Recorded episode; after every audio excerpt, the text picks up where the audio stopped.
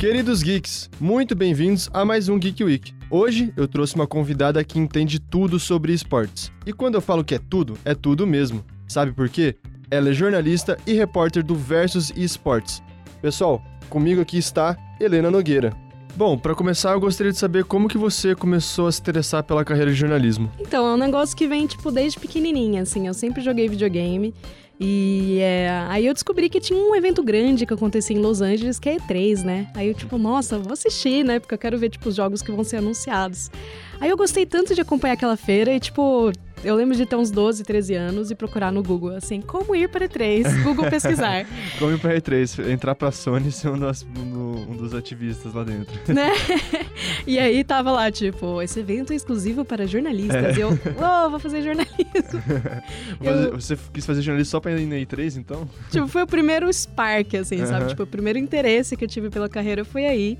Mas é, também, tipo, no, no ginásio, no colegial, eu fui vendo que eu gostava muito de escrever, muito de ler. Tipo, português sempre foi minha matéria favorita. Ah, legal. E aí eu fui analisando, pô, quais carreiras que eu poderia seguir, tipo, sabendo que eu gosto muito disso. Aí eu, tipo, entendi, pô, jornal, eu acho que é muito minha cara. É, então... ainda mais conciliar, tipo, videogame, que é uma coisa que você gosta muito com escrever, aí perfeito, né? Exatamente, tipo, é o, é o combo perfeito, assim. E como que você entrou é, pra parte de esportes? A parte de esportes, eu entrei em contato, tipo, foi só na faculdade que eu descobri esse maravilhoso mundo dos esportes, até porque, tipo, eu entrei na faculdade em 2013 e o LOLzinho tava, como, tava, tipo, naquela fase, assim, explodindo, todo mundo tava Sim, jogando. Principalmente o CBLOL, né? A, galera, a PEN de 2013 era muito boa, tinha Kabum também. Exatamente. Foi uma época muito forte no, no cenário brasileiro até. Exatamente, era o começo das competições aqui no Brasil e eu vi tudo isso e falei, uou, wow, caramba, existe isso. Tipo, pessoas que jogam videogame e competem e ganham dinheiro e what? E aí, tipo, no mercado de trabalho, quando eu entrei, é, o primeiro emprego que eu tive foi trabalhando com esportes, que é, meu primeiro emprego foi na Iron Storm. Hum. Eles produzem o torneio universitário de esportes, o TUES, e o E-Brasileirão. E aí nisso, tipo, eu conhecia mais o LoL, mas aí eu fui conhecendo os outros esportes, né? Vi que o CS tava também bombando no cenário competitivo. É, quando eu jogava CS 1.6, eu ficava tipo, meu, jogo legal, mas e aí? Não vai virar nada se jogar isso aí, né? Aí eu comecei a jogar LoL e falei assim, pô, LoL tem o campeonato, tem os campeonatos de LoL. Aí quando eu fui ver, o CS é muito mais antigo que LoL nessa, nessa história aí. É bizarro isso, eu fiquei chocado. Exatamente. São, tipo, três grandes veteranos, assim, dos esportes. Sim. O StarCraft, o, o, os jogos de luta, né, também. Tipo, a é, EVA é um negócio Street Fighter, essas coisas também, muito antigo. Nossa, eu, eu, fiquei chocado quando descobri também que tinha essas coisas. Sim, sim. E aí o CS desde 1.6 e tem brasileiros ganhando muito dinheiro e, tipo, tendo muito destaque internacional uhum. lá fora. Tipo, o CS é um dos cenários mais fortes que a gente tem. Sim, é, é o Brasil é praticamente o cenário a ser batido no CS, né? CS é muito forte. Até o Rainbow Six Siege também, o Brasil é muito forte mundo afora. Exatamente. Tipo, o brasileiro e o FPS tem é. Tem esse encaixe. e eu acho que é por causa, muito por causa da cultura de lan house que a gente teve, né? Sim. Tipo, a gente cresceu muito em lan house, tipo, pelo menos tipo Fazer corujão, né? Ficar a noite inteira jogando com os amigos, era muito, muito legal. Exatamente, as festinhas de amigos eram lá, então, tipo, a gente cresceu jogando muito CS, então, tipo, eu acho que a nossa afinidade é muito grande com o FPS. Sim, é. Aí a gente criou vários streamers famosos por causa disso também. Então, o Zigueira, que é muito CS, Rainbow Six, o cara é gigante no cenário mundial. É, é muito divertido, é muito legal saber que é, a parte do FPS do Brasil é muito grande, mas tem as outras também que estão querendo crescer e, tipo, tá faltando, acho que, um pouquinho de força. Você também acha, tipo, LoL, é, Dota, acho que falta um, uma forcinha pra, tipo, ficar um pouquinho maior. Exatamente. É engraçado porque, tipo, cada, cada cenário competitivo é, no Brasil tem o seu ecossistema, assim, sabe? Sim. Tipo, Fighting Games a gente tem caras muito, muito, muito bons, tipo Keoma, o Digimokoff, caras que, tipo, vão pra Evo. Só que, tipo, é, o Fighting Games, o problema é que, tipo, esses caras, eles ralam sozinhos, não tem organização por trás, é. quase não tem patrocínio. Então, eles são muito pioneiros nisso. E a gente tem o LoL também, por exemplo, que, tipo, tem todo um cenário estruturado aqui no Brasil. Tem CBLOL, a Riot aqui, times, equipes, dinheiro. Só que mesmo assim, a gente vê que, tipo, todo ano o time brasileiro que vai pro exterior é, não consegue nossa, avançar muito. Todo ano é uma, é, um, é uma tristeza. A gente até torce, a gente fica naquele esquema, mas é uma tristeza ver o Brasil jogando lá fora, ver a diferença do nível que é de um, de um pro outro. É triste. É. Na questão do LoL, eu tenho até uma opinião, assim, que, tipo, se tivessem mais etapas, tipo, se tivesse mais contato internacional de todas as regiões, tipo, mais etapas minors, sabe? Uhum, Majors, sim. mais ou menos como é, como é o CS, o Dota, eu acho que seria melhor para os pro players brasileiros para ter, tipo, um contato maior com, tipo, o nível competitivo lá de fora, sabe? O problema de deixar muito, muito, muito na região é que, tipo, eles ficam acostumados como é aqui, mas vai lá fora e, tipo, o baque é, é grande. As sabe? equipes tentam até fazer bootcamp fora. A, a própria Hot tenta fazer alguns eventos, tipo Rift Rivals, a, sei lá, não tô conseguindo lembrar de outro evento. Tenta até fazer, mas mesmo assim é muito pouco, é muito pouco comparado às outras competições. Eu, eu concordo nessa questão com você. Sim. E dessas categorias, qual que é o seu favorito? Que você joga mais, assim?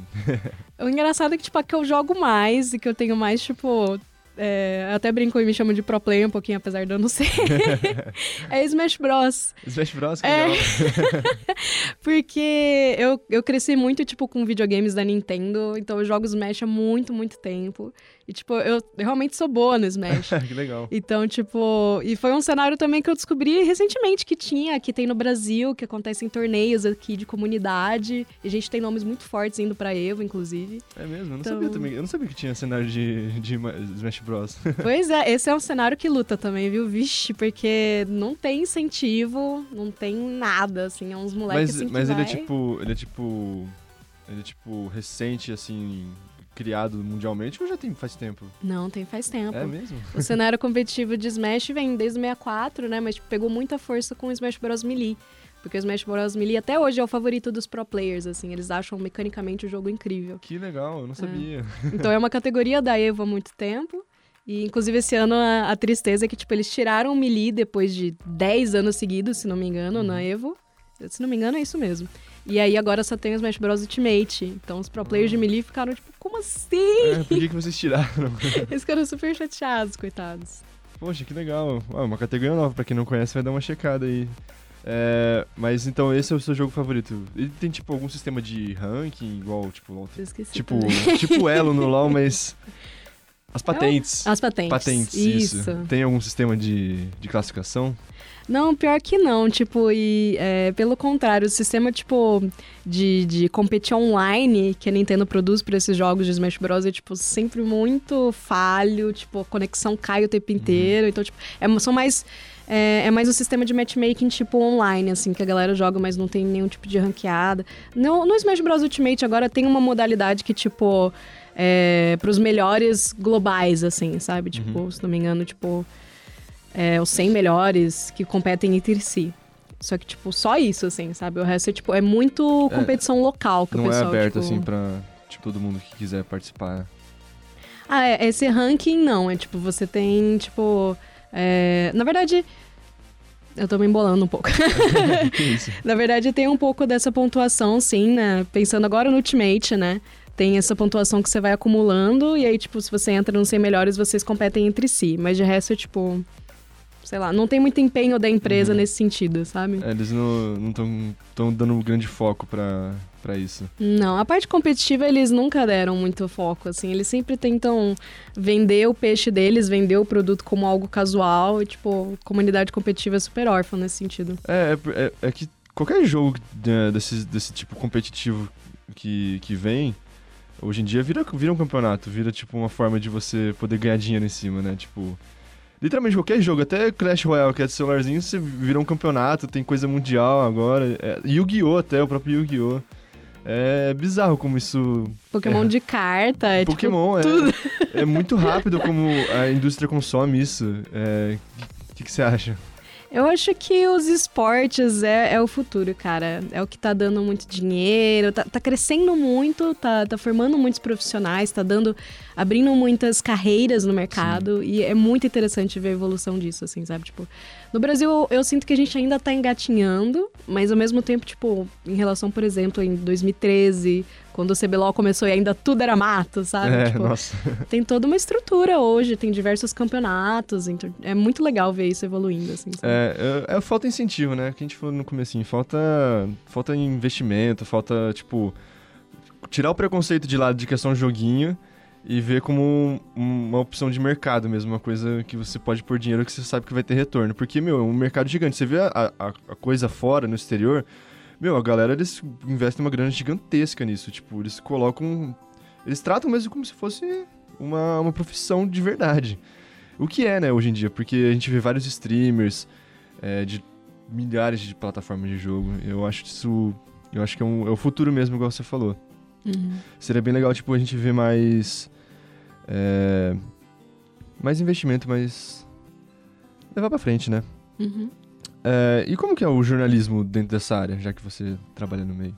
O jornalismo de esportes, é, eu, eu, tipo, coloco muito em paralelo com o de games, né? Tipo, ele é mais local, tipo, porque o jornalismo de games, você cobrir games aqui no Brasil, claro que tem feiras aqui, tem produtores de games aqui, mas é muito é, cobrir o que tá acontecendo lá fora, uhum. tipo, e os, os grandes jogos que estão lá fora, que são produzidos lá fora.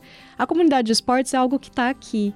É uma galera que são times daqui, são jogos que acontecem aqui. Então, é muito lidar com é, com o jogador, tipo, a estrutura de time, você, às vezes, tem muita pauta investigativa que surge, porque isso é uma coisa, tipo, o cenário de esportes está se profissionalizando ainda, então, tipo, tem muita coisa que acontece que não é certa, não tem regulamentação, então, uhum. tipo, o jornalismo de esportes tem mais essa função de, tipo, é, de serviço e de investigar e de, tipo, denunciar coisas que precisam ser melhoradas, sabe? E ao mesmo tempo cobrir presencialmente vários campeonatos, porque, tipo, se você parar para ver, todo final de semana tem campeonato aqui em São Paulo. Sim. Claro que nem todos são de portas abertas, né? Mas, tipo, sempre tem coisa para cobrir. Então, é muito local, assim. É, tipo, muito focado aqui em São Paulo, principalmente, né? São Paulo e um pouquinho do Rio são foco dos esportes no Brasil.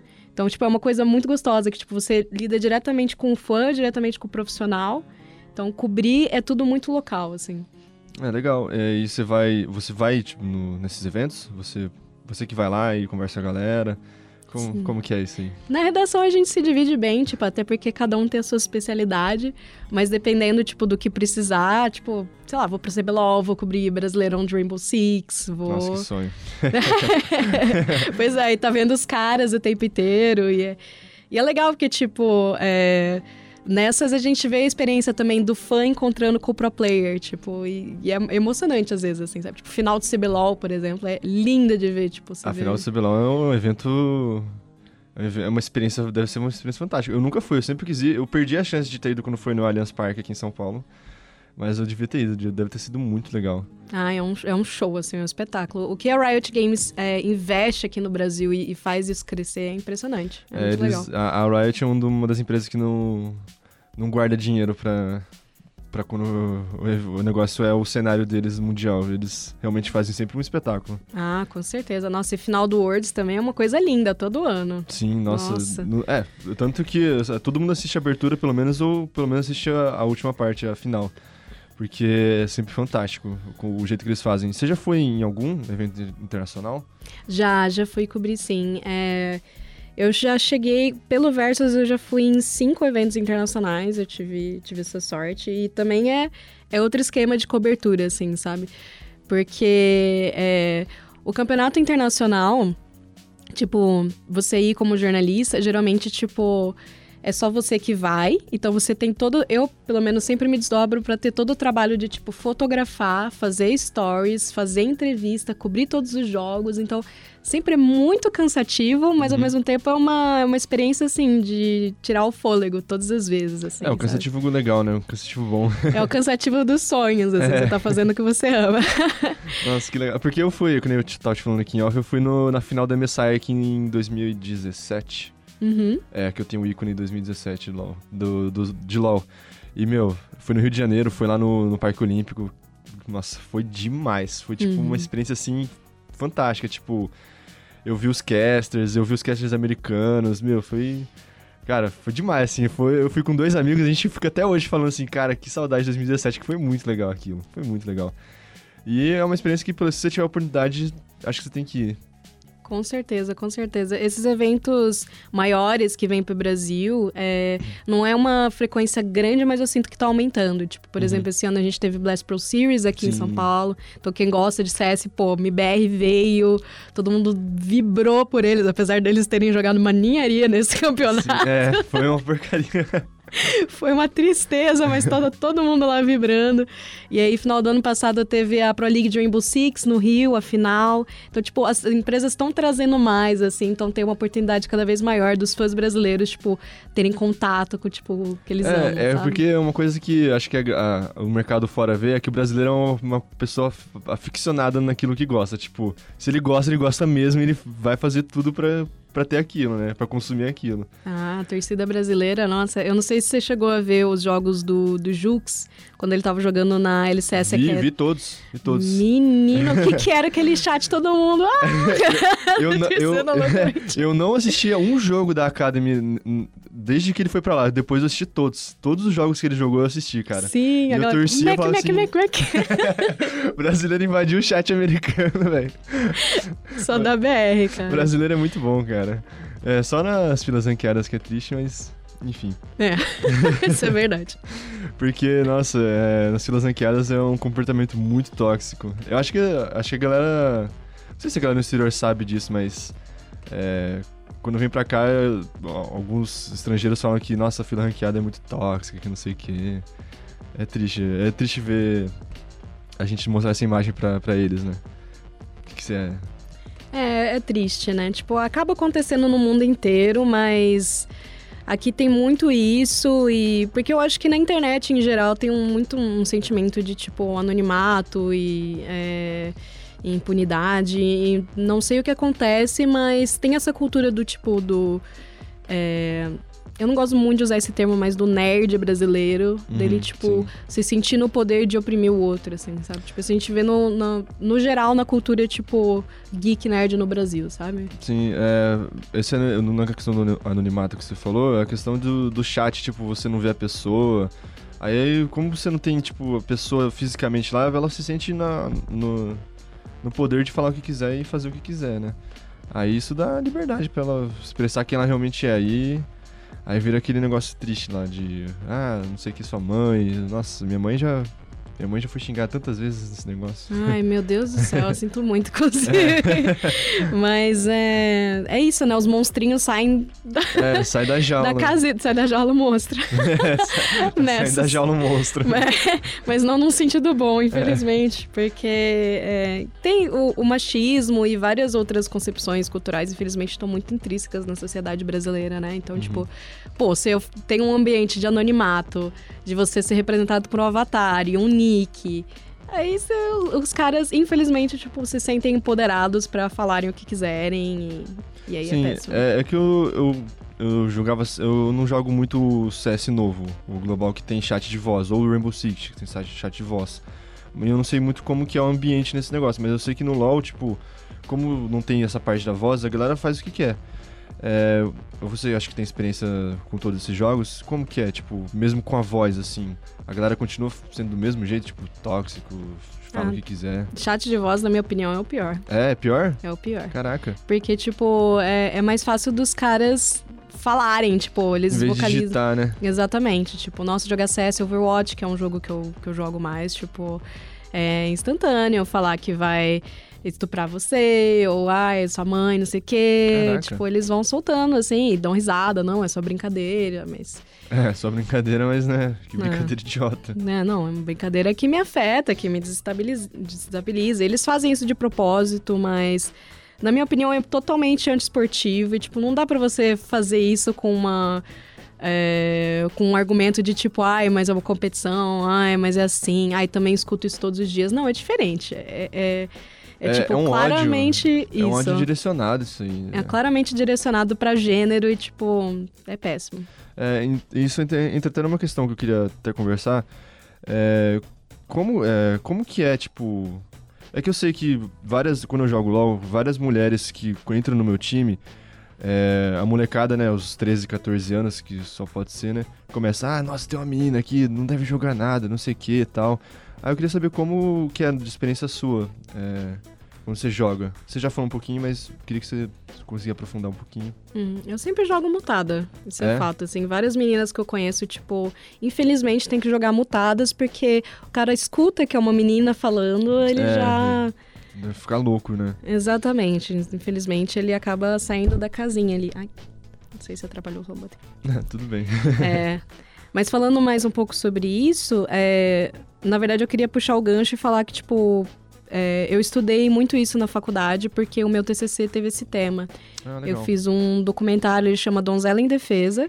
E ele estuda, tipo, justamente é, o que acontece no cenário de jogos em geral pro machismo ser tão intrínseco, sabe? Tipo, que, que, de onde vem tudo isso, uhum. essa concepção de que jogo é para menino? Por que tem pouca menina trabalhando na, na área de tecnologia e produzindo games? E por que as, as personagens são tão sexualizadas, né?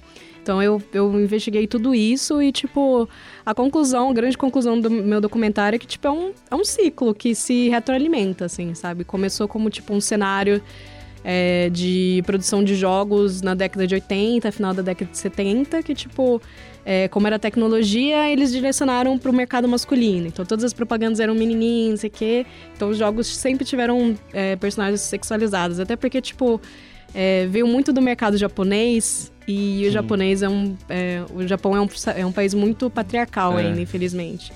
Com certeza. E aí, tipo, é, por causa disso... os jogos foram entraram na sociedade como algo masculino então, é, para uma menina ter afinidade era muito mais difícil, até porque, tipo, considerado uma atividade masculina, você jogar isso sempre vai ter uma. É, uma pressão contrária, falando que, tipo, não, mas você é menina, você não deveria estar tá jogando isso, você deveria estar tá jogando, tá brincando com uma Barbie, fazendo outra coisa, sabe? Uhum. Tipo.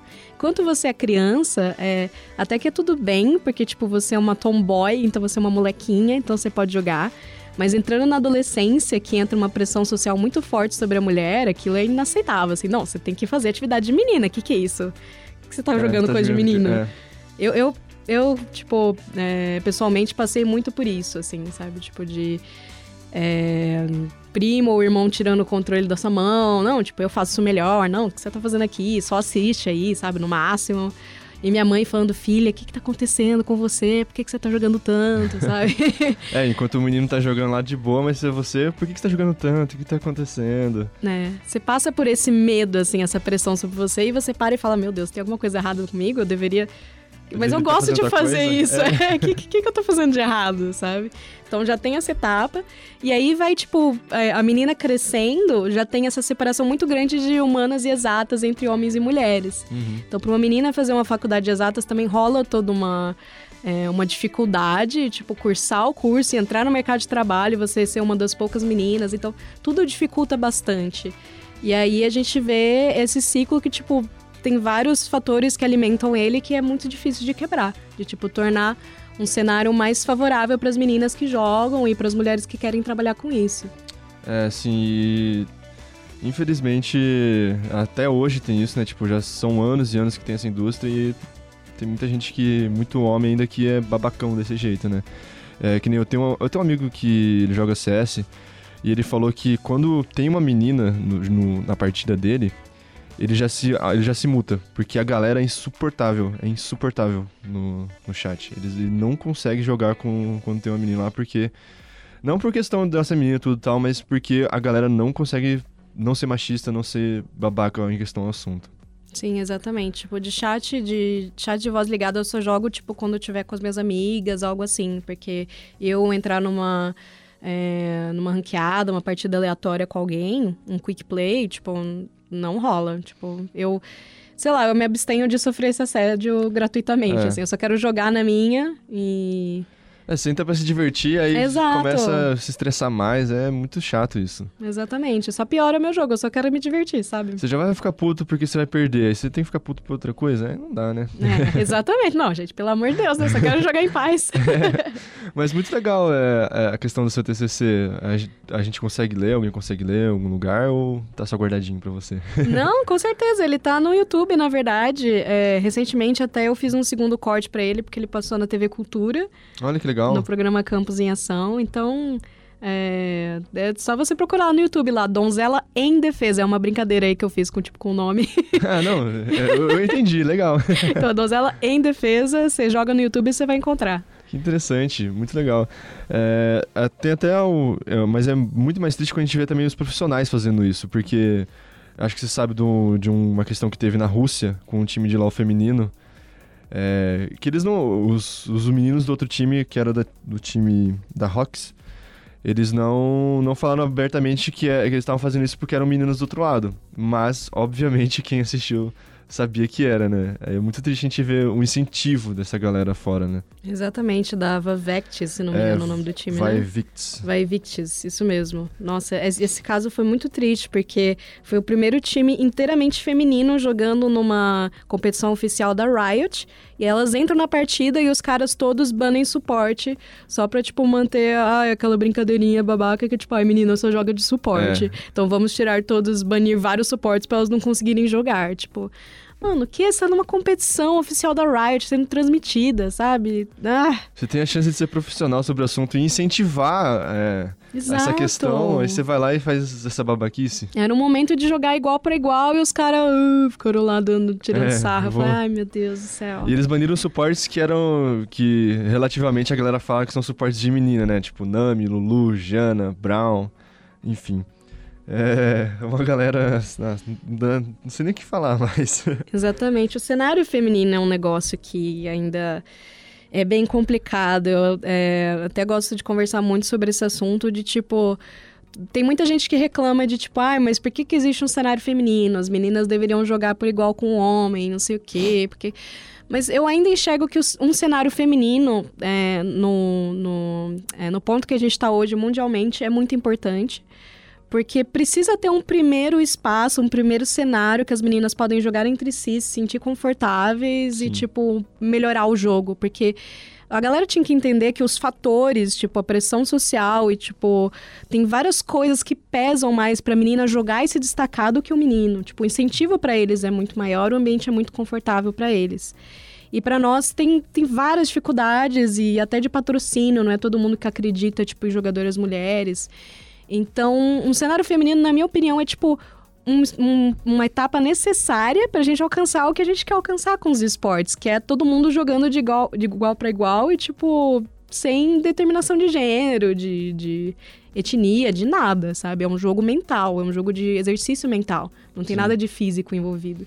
É, tipo, sei lá, não sei, o, é, o, sei lá, o CBLOL criar uma, uma, uma liga à parte, também muito competitiva, que dá que dá vaga para cenário mundial, mas feminino. Que nem aqui tem o futebol brasileiro, tem a série é, o Brasileirão Feminino, fazer a mesma coisa. para incentivar, pra, que nem você falou, pra se sentir confortável, para depois ir desenvolvendo. Aí, quem sabe um dia é, pegar um campeonato e fazer entre masculino e feminino. Isso é muito interessante.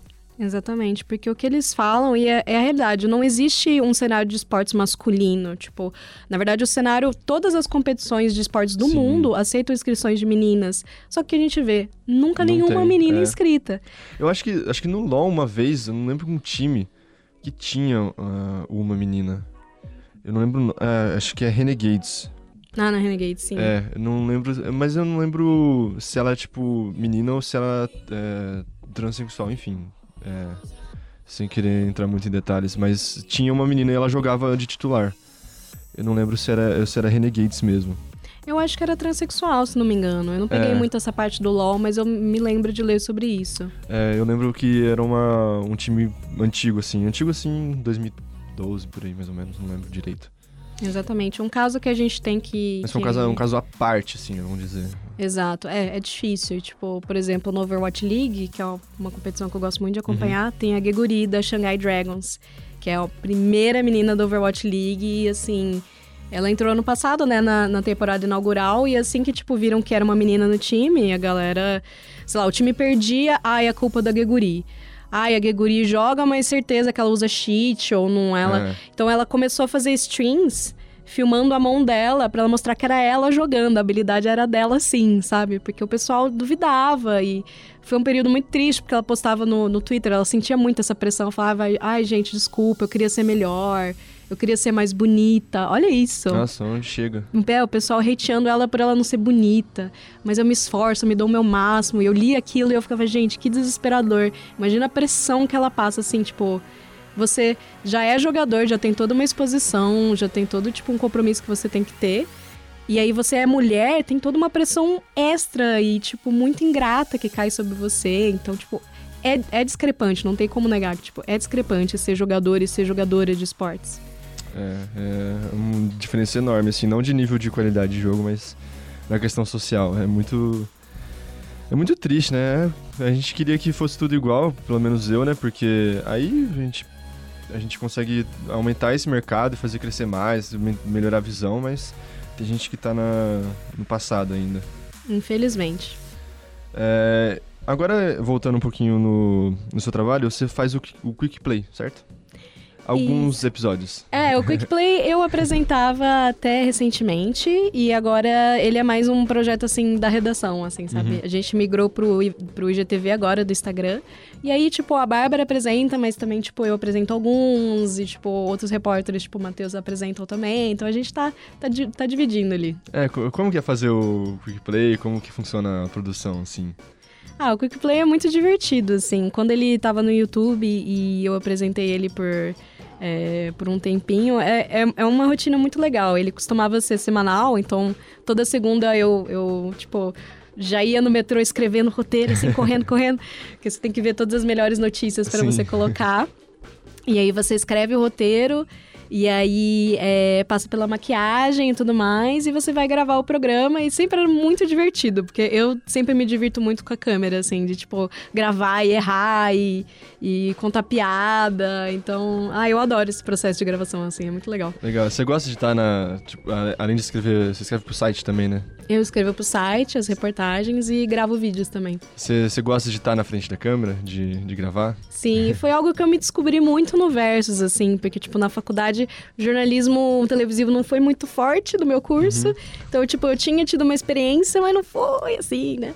E aí no verso eu consegui descobrir que, tipo, não, eu não era tão tímida quanto eu esperava, e, tipo, até que eu mandava bem, assim, sabe? Então foi um, foi um processo de evolução e de me descobrir, sei lá, eu acho muito legal mesmo. Legal. É, e para fazer, você faz as reviews também, né? No, algumas reviews no site? Reviews, é porque, tipo, no Verso a gente faz mais reviews de equipamentos uhum. e tudo mais. Aí essa parte eu não faço, é mais o Takashi, o nosso é. menino experiente do, das tecnologias, tudo maravilhoso. eu faço mais as reportagens investigativas, eu faço todo o conteúdo um pouquinho mais é, de comunidade e reportagens, grandes reportagens, sabe? Tipo, eu, eu gosto de escrever bastante, então eu fico sempre com esse conteúdo, assim, para mim. E tem alguma reportagem, tipo, investigativa que você fez que foi a mais legal, assim, ou a mais intrigante, na sua opinião, que você gostou? Ai, eu lembro, ah, rolou ano passado, foi inclusive um dos dias mais incríveis meus no Versus, assim, que foi uma, é, uma pauta da T-Show, de uma equipe que acabou e, tipo, ia rolar um campeonato, tipo, lá no Versus, lá no Versus Studio, que era é, a Copa IGN. E aí, tipo, esse time tava inscrito, só que no dia a gente viu, tipo, eles colocaram no Twitter que o, o time tinha acabado. E foi a T-Show, gente? Eu acho que eu tô confundindo o nome. eu não sei te confirmar. Perdão, eu acho que eu tô. Enfim, era outra equipe. não era T-Show. E aí, é. E aí, tipo e aí acabou a equipe, a gente falou, gente, mas eles vão competir, como é que vai ser isso?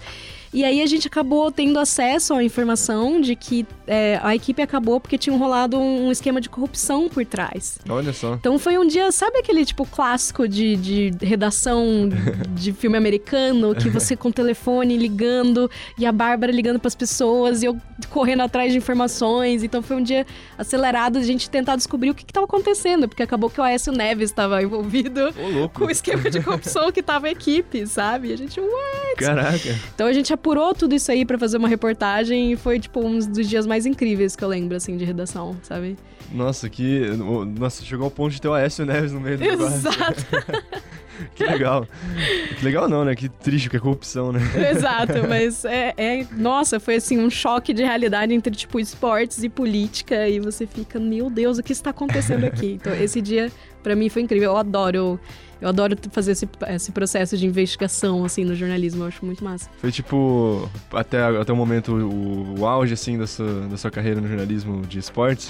Foi um dos dias que eu mais gostei, é. mas é, eu também guardo com muito carinho coberturas internacionais, como a final da Overwatch League que eu fui cobrir em Nova York. Nossa, aquilo foi, foi surreal, assim. E... Foi, qual foi a melhor que você já foi? Foi essa? A minha favorita foi essa. É? Foi, nossa, foi assim, surreal. Eu fui no Barclays Center, e, que é um baita de um estádio lá no Brooklyn. É o estádio do Jay-Z, inclusive, se eu não tô enganada. É, eu acho que é o do, do Brooklyn Nets também, não é? Eu acho que é isso aí. O de basquete, acho que o, o do, Net, o do Jets também, eu acho. Não sei, posso estar falando besteira. É, não, não tenho certeza, guys, mas é um senhor no estádio em Nova York, tipo, eles lotaram, esgotaram todos os ingressos, era um 200 mil pessoas, não sei. Nossa, quanta gente. Era gente. Então era um mar de gente, todo mundo torcendo e vibrando. E aquilo no telão, eu, eu comecei a chorar, assim. Porque eu falei, meu Deus, eu tô aqui, eu tô cobrindo isso é, de tirar o fôlego, assim. Que legal. Qual, cita pra gente, você já foi. Você já falou que você já foi na do, do Overwatch. Da, dessa que foi de. É, esse foi Overwatch League, lá no. E quais foram as outras que você já foi? É, a primeira que eu fiz foi em Buenos Aires, eu cobri a final das Américas da PES League. PES League é sempre uma cobertura que eu faço muito, porque é, por ter trabalhado no Brasileirão, conheço vários dos meninos, conheço bem o cenário de PES, então eu sempre sou chamada. E aí eu cobri essa etapa na Argentina, eu cobri esse ano também na Cidade do México, outra etapa é, final regional das Américas, e eu fui na final da PES League agora recentemente em Londres. E tirando essas, eu fui na DreamHack Atlanta, final do ano passado, porque a Hi-Res me, me convidou para cobrir a Hi-Res Expo, que tem a, as finais mundiais de Smite e de Paladins. Sim, que legal. Foi super emocionante que tinham brasileiros no Paladins, os meninos da Space Station, e foi muito. Cobrir brasileiro é sempre outra experiência, é muito legal. Você vê um brasileiro jogando e mandando bem, indo longe no campeonato, você vibra muito. É, tipo, o legal dos esportes é você, tipo, ter um, alguém te representando e você tá torcendo perto. Isso, tipo, não, não tem comparação, assim. É, é acho, que, acho que na questão dos esportes físicos, acho que foi a mesma coisa, né? Tipo, quando o, o, o cenário brasileiro cresceu, aí você ia lá ver, acho que agora a gente já tá acostumado. Mas a gente, pra esportes, a gente tá engatinhando ainda. E é, tipo, muito legal quando a gente vê a galera representando a gente lá fora. Tipo, é muito divertido. Dá esperança de que a gente seja conhecido mundialmente, né? Exato, porque o brasileiro tem muito essa paixão, né, por, pela competição. Então, tipo, você vê isso no futebol, no, futebol, no basquete, no, no vôlei, várias, várias modalidades. E, tipo, nos esportes é a mesma coisa, gente. É. Tipo, é você. É, eu sei que parece surreal de, tipo, tá um monte de gente aplaudindo uns caras no computador, mas é isso, cara. É tipo, é um brasileiro jogando ali, representando a gente. E pra gente que gosta, a gente fica assim, vai, vai, vai, vai, faz isso, faz isso aqui. A gente fica torcendo, indo junto. Quando eu tô assistindo, sei lá, na, na televisão televisão de casa, sei lá, CBLOL, minha mãe aparece e assim, mas o que, que tá acontecendo aí nessa tela? Que, esse monte de luz aí brilhando. Não entendendo nada. É assim mesmo, é tudo muito novo para eles, né? Tipo, eu até brinco que meus pais acompanham um pouquinho, assim, no meu trabalho, mas eles sempre ficam muito confusos. Mas o que que é isso? O que que tá acontecendo? mas o que que ele fez? Barão? O quê? Como assim? Nexus? Ah? Então, tipo, é muita novidade, né? Aí eu falo assim, mãe, ele tá... Ele, ele, ele deu um insect no cara, ele chutou a pessoa, foi pra trás, foi muito bom, foi muito bonito. Ela fica, nossa, Matias, por que assiste essas coisas? Justamente. o que você tá fazendo da sua vida? Ah, mãe, sai daqui. Mas, é, na questão do cenário, qual que é o, o esporte que você acha que é o maior, assim, que tem mundialmente? Hum, difícil dizer, hein? Porque eu acho que CS e LoL estão tão ali é, pau a pau, assim, sabe? Tipo, a Riot investe muito dinheiro no cenário, tipo, internacional de, de de, de LoL, tipo, você vê campeonatos incríveis, tipo LCS, uhum. o, o LEC, o próprio CBLOL. E também em CS tem muitos majors e minors. E outro também que eu gostaria de destacar é o, é o Dotinha. O Dotinha também Dota, tem muita competição, tipo, todo ano é super recheado o calendário competitivo. E tem o The International, que, tipo, é a maior premiação competitiva do mundo. Tipo, até de, tipo, futebol, de, tipo, todas as modalidades competitivas, tipo, de esporte mesmo. A, a, a premiação do The International sempre é a maior do mundo. É, uhum. É, tipo, um negócio assustador. Então, eu diria que essas são as três principais, com certeza. E quais são as que têm, tipo, menos destaque, na sua opinião? Olha, tem, tem umas aí que é de cortar o coração, assim. É, o cenário de fighting games, no geral, para mim, é uma, é uma tristeza muito grande, porque é um dos cenários mais antigos e hoje é um dos que mais luta para se manter vivo, assim, sabe? Tipo, uhum. Tipo, principalmente no Brasil, é, é realmente, tipo... Mas ao mesmo tempo você vê como é linda a paixão da comunidade de, tipo, manter isso vivo. Não, vamos continuar fazendo competição. Atrás, né? É, vamos vamos fazer uma vaquinha, vamos fazer essas competição aqui pra galera continuar jogando, sabe? Então, é muito bonito. É, mas eu diria que Fighting Games, que é mais? O próprio Smash me corta muito o coração porque é o meu jogo favorito. mas é pessoal ou questão profissional? ah, é, principalmente pessoal. Eu gosto muito desse jogo aí. mas profissional também, adoro cobrir, adoro os moleques que jogam. Eu sou super fã dos pro players. E hum, deixa eu ver o que mais que tá complicado. Uh, eu tô tentando aqui puxar da cabeça, mas é uma pergunta difícil mesmo. é, sim, é, eu tô tentando pensar, mas. Acho que, sei lá, Heart of Stone também. Não sei, tem muita coisa. Muita coisa. Tem muito jogo, é muita. É muita coisa pra gente poder lembrar, assim. Exatamente, é. O Hearthstone, por exemplo, tem muita.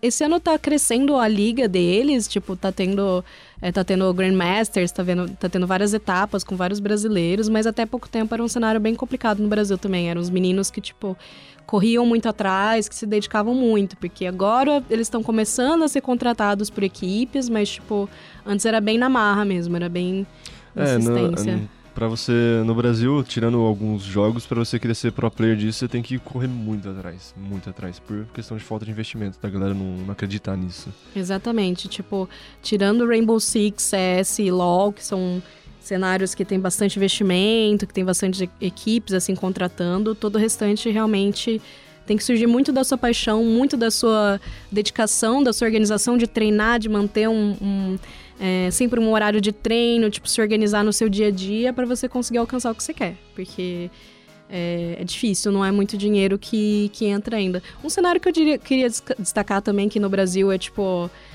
é, a gente tem nomes muito fortes e que ganham muitos prêmios lá fora e sempre se dão bem. É, é o próprio PES, o Pro Evolution sim, Soccer. O Brasil é muito forte no futebol, né? É muito forte, sim. Os meninos, pô, agora eu fui cobrir a final da PES League. A gente foi com nove jogadores esse ano. Foi o maior país na PES League. Tipo, muito brasileiro muito jogando. Legal. E, tipo, a gente foi campeão do mundo no modo cooperativo.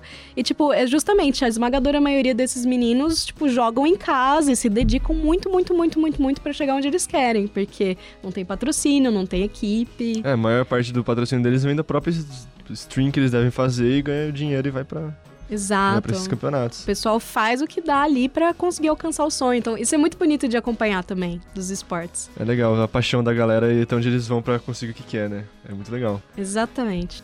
Bom, galera, essa foi a Helena Nogueira. É... Muito obrigado por ter participado, fiquei muito feliz. Eu adoro esportes e foi muito legal falar de esportes. Principalmente você que é uma especialista no assunto.